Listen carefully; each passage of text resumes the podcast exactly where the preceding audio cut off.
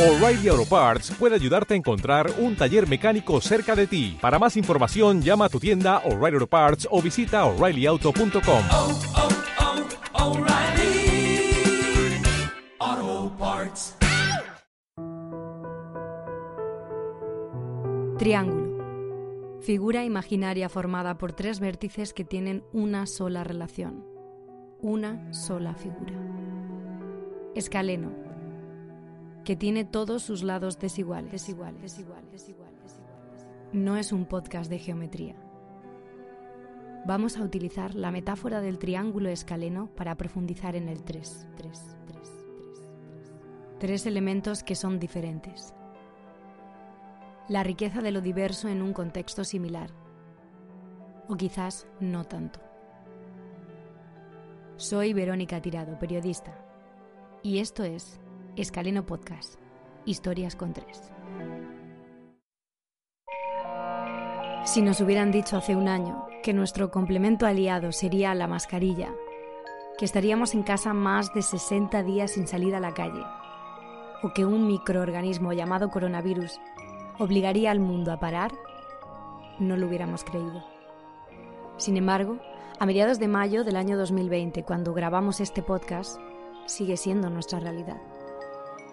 En noviembre del año pasado aparecieron los primeros contagios en China, luego muchos, muchísimos.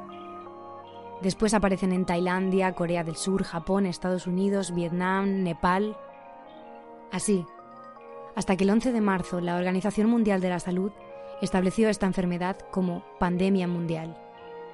El COVID-19 ha infectado a más de 4 millones de personas, ha quitado la vida a 280.000 personas en más de 130 países de todo el mundo. Aún hoy, esperamos la vacuna. Una situación que ha impulsado medidas nunca antes vistas, que ha puesto a prueba la sanidad y el estado mental de todos nosotros. ¿Cómo se ha vivido esta situación en diferentes lugares? Vamos a conocer a tres personas con orígenes distintos. No se conocen entre sí y tienen tres perfiles claramente diferenciados. Me llamo Rosario Samper García, tengo 70 años, soy jubilada, vivo en el Cabo Huertas, Alicante, España. Mi nombre es Catherine Cisternas Collao, tengo 35 años, soy de Valparaíso, Chile. Mi familia está compuesta de mi hija... Ca eso, de Miki también. Y de mi compañero, amigo, amante.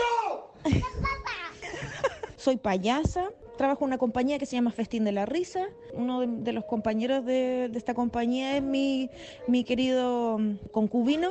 Y hacemos reír. Me llamo Ana Gil Orozco, tengo 30 años, trabajo en Teleperformance, una empresa de Customer Service, y actualmente vivo en Atenas, Grecia. Me puse en contacto con ellas y les pasé las mismas preguntas.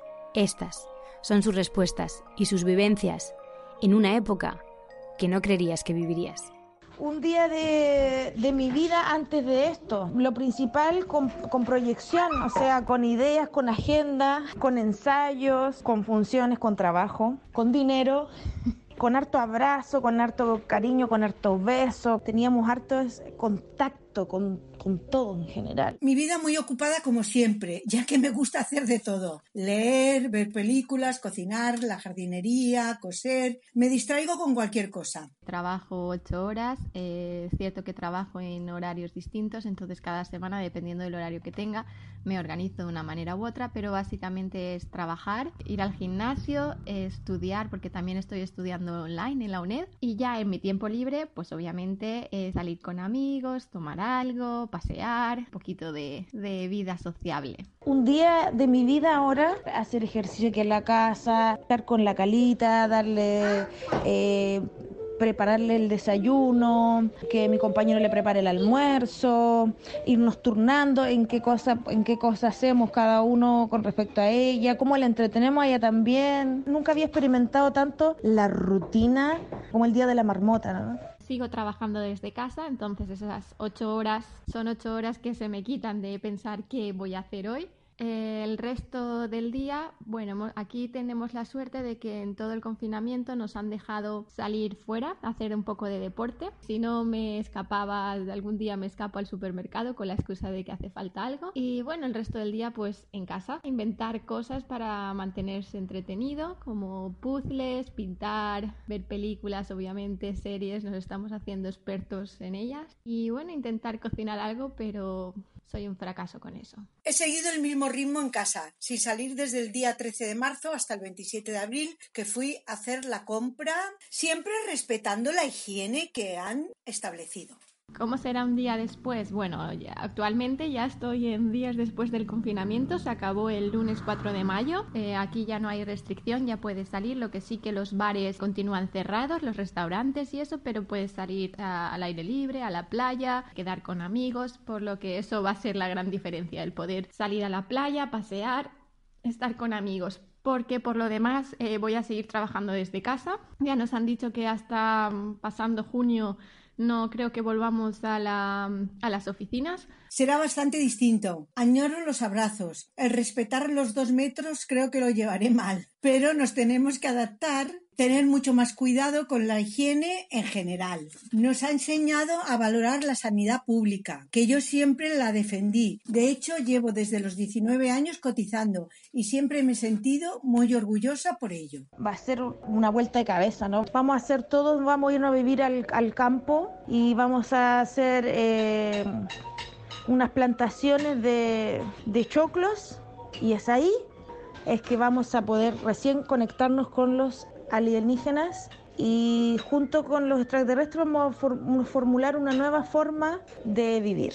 Cosas que tenía aplazadas y que sí he hecho en este confinamiento. ¿Qué pasa? Que cuanto más tiempo tienes, no sé por qué, menos haces. Que podía haber, no sé, estudiado griego, eh, mejorar el inglés, pues no, no las he hecho. Pero sí que es cierto que he hecho pues algunas cosas que pues para mantenerte activa me he puesto a pintar un cuadro que jamás había pintado. He estado llamando más a mi familia, eh, a hablar más con mis amigos. Es muy gracioso porque vi un vídeo que decía cuando estoy limpiando los electrodomésticos por dentro es porque ya.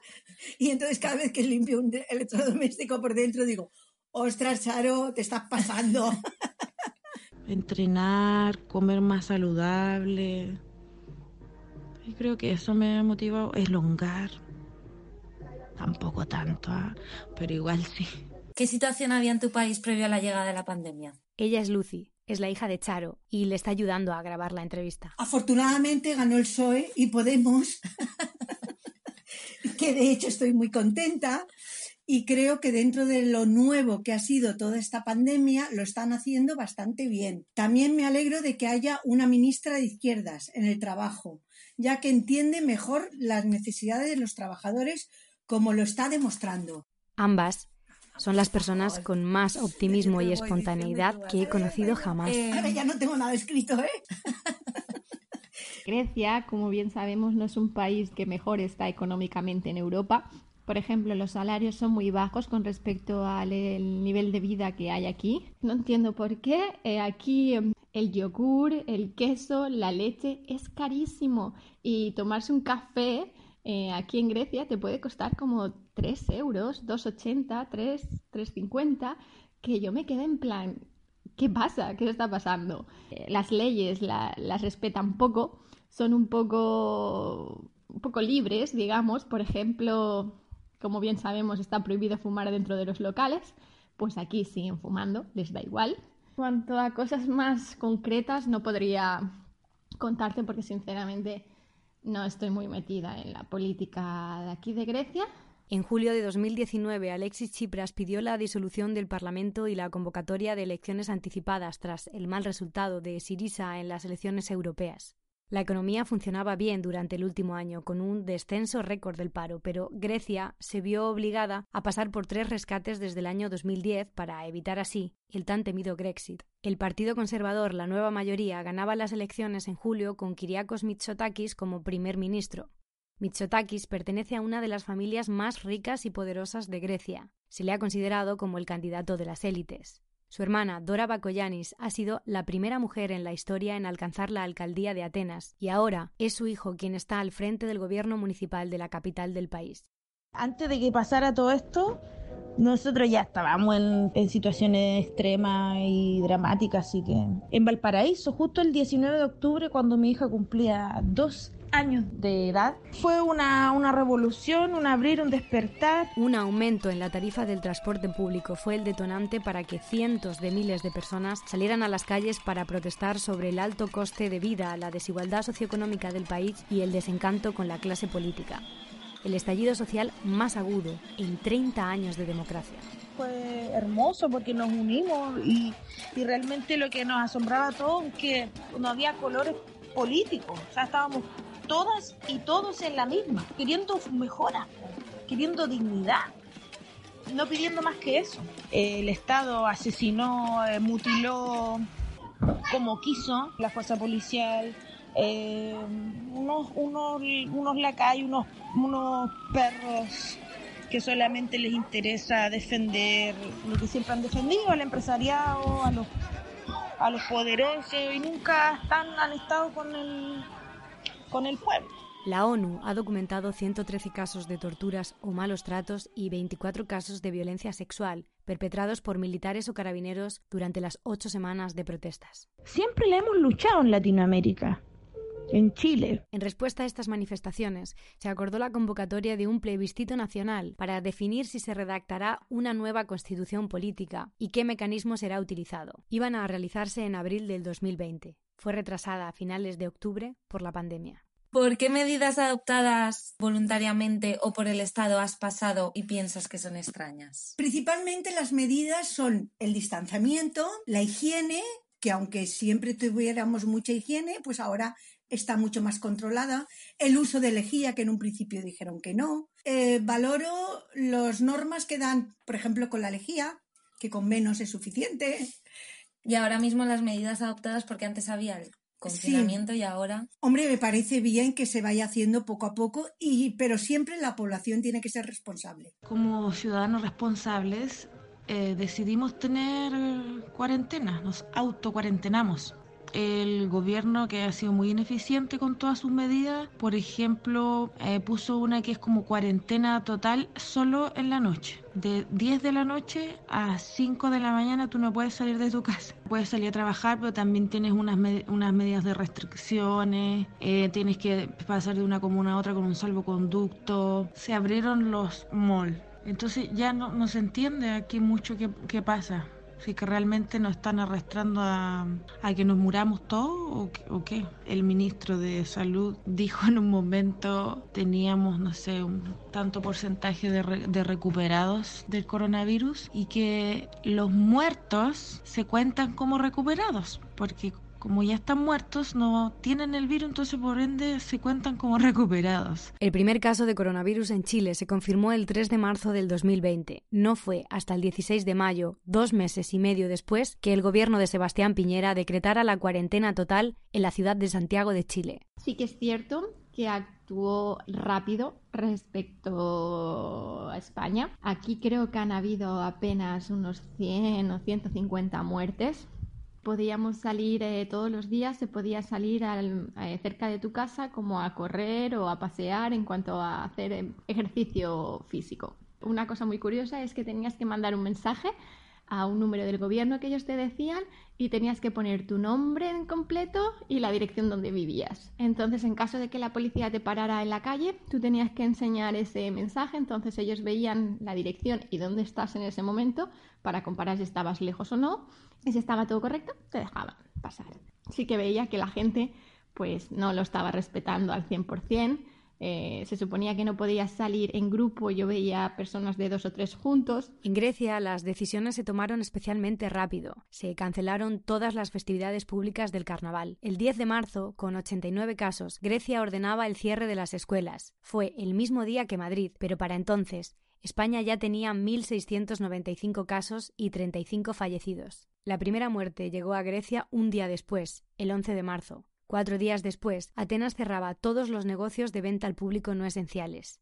Italia y España habían tardado 18 y 12 días en tomar medidas similares desde la primera muerte diagnosticada de coronavirus. ¿Crees que se está gestionando bien? No, se está gestionando como el hoyo, porque principalmente en este país lo que les interesa por sobre todas las cosas es el empresariado, el dinero de los empresarios. Eso es lo que importa. No importamos nosotros, no importamos nosotras. Es por eso que no tenemos cuarentena total, porque son malos son más malos que el coronavirus. A mí me parece que sí, que se está gestionando bien. Lo que pasa que el español es poco comprensivo y es muy crítico. Yo creo que en estos momentos tiene que haber más humildad y menos crítica. Eh, no tengo la certeza porque no lo sé, pero si lo vemos respecto a los casos de infectados y de muertes, no han habido tanto.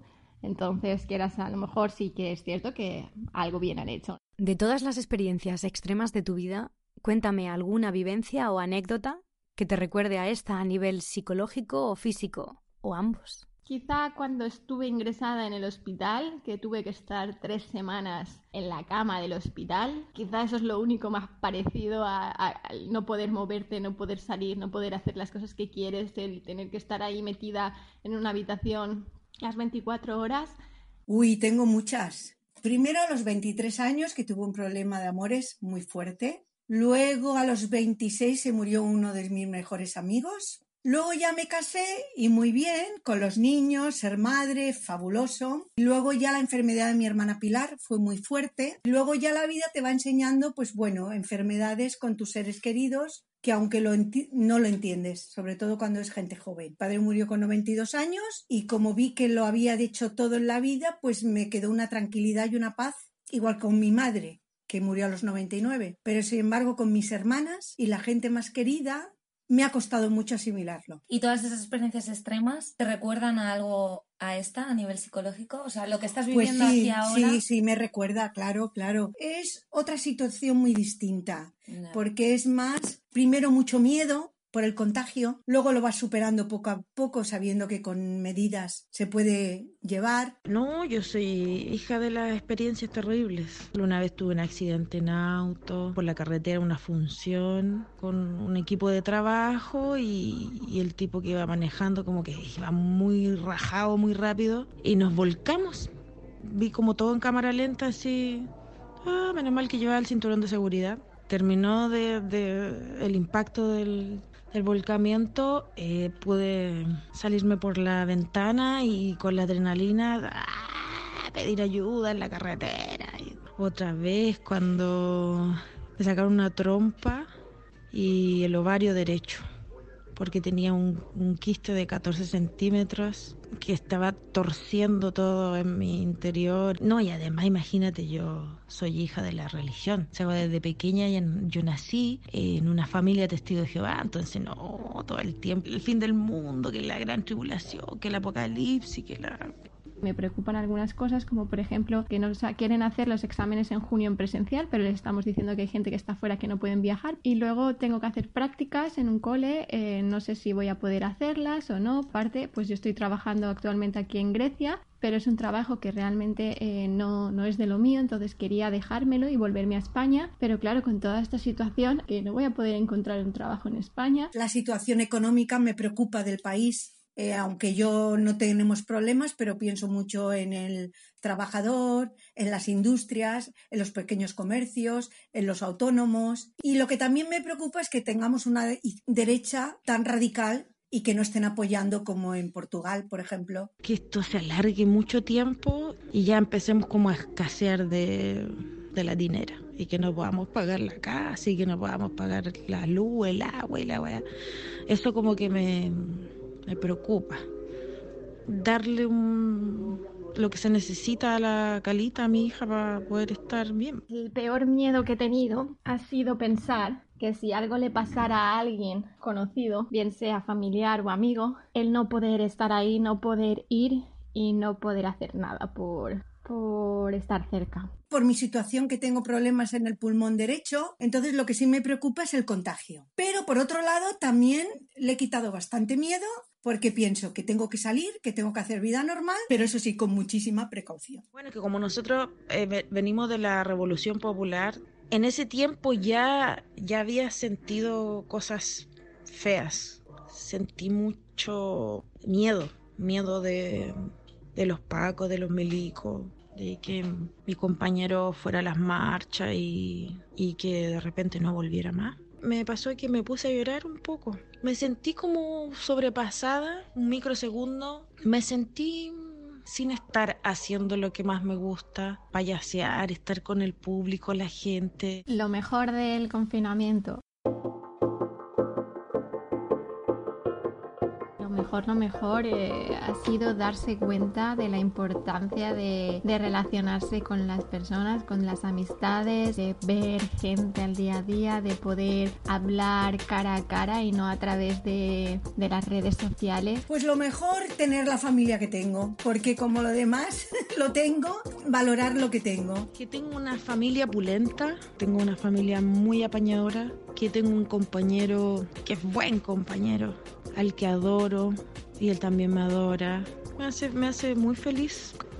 Y también sentir el apoyo de toda la gente que nos ha visto en funciones, que, o amigos, familiares que de repente hacen, hacen transferencias de plata y una como que queda así, que no la estamos haciendo tan mala en la vida. Que la risa. La risa es un eco muy grande que, que se devuelve, que da vida.